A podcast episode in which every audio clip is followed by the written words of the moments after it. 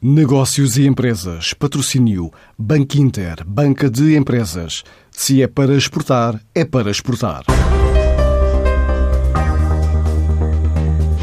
O desafio é imaginar, tipo Lego, um avião com uma asa gigante, com quatro hélices e capacidade de encaixe de três módulos, tipo autocarros. O projeto chama-se Flexcraft, é a primeira aeronave desenhada para voo autónomo ou semi-assistido, híbrida, fabricada em Portugal, de forma modular capaz de separar a asa da fuselagem, permitindo diferentes cabines para diferentes missões. O projeto, concebido para operações em pistas curtas, é apresentado hoje no Instituto Superior Técnico pela Alma Design, com o objetivo de chegar ao mercado dentro de cinco anos.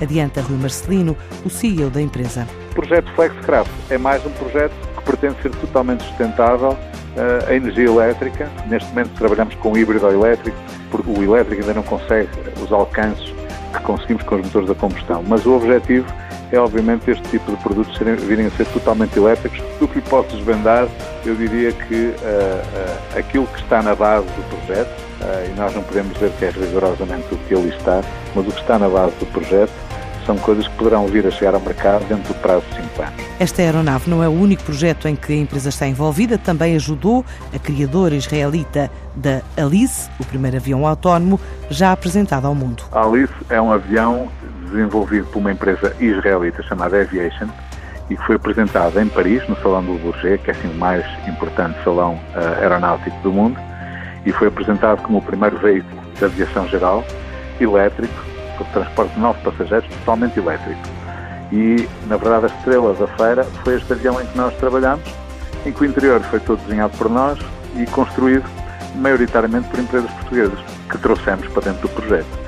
Foi um projeto para nós uh, totalmente revolucionário, porque estivemos envolvidos com, com um papel crítico, ou seja, nós é que tínhamos a responsabilidade de toda a parte interior, construir, e depois em Bourget, quando começou a feira, estava lá e estava pronto. Trabalho não falta, em especial para parceiros internacionais e também na área da mobilidade sustentável, como por exemplo a mão dada aos barcos movidos a energia solar e aos autocarros movidos a hidrogênio. É muito interessante, porque dentro do âmbito do trabalho da Alma Design, para além deste aumento de exportação, chegamos à conclusão que temos conseguido um outro objetivo nosso, que é cada vez mais participar em projetos para a mobilidade sustentável projeto dos autocarros hidrogênio que a Salvador Caetano lançou este ano e em que estivemos envolvidos. São, por exemplo, os barcos de energia solar portugueses também em que estivemos envolvidos e, portanto, foi também o ano, não só o ano da exportação, mas como o ano da mobilidade sustentável em pleno. A Alma Design fatura 1 milhão e 200 mil euros e mais de 70% é exportação.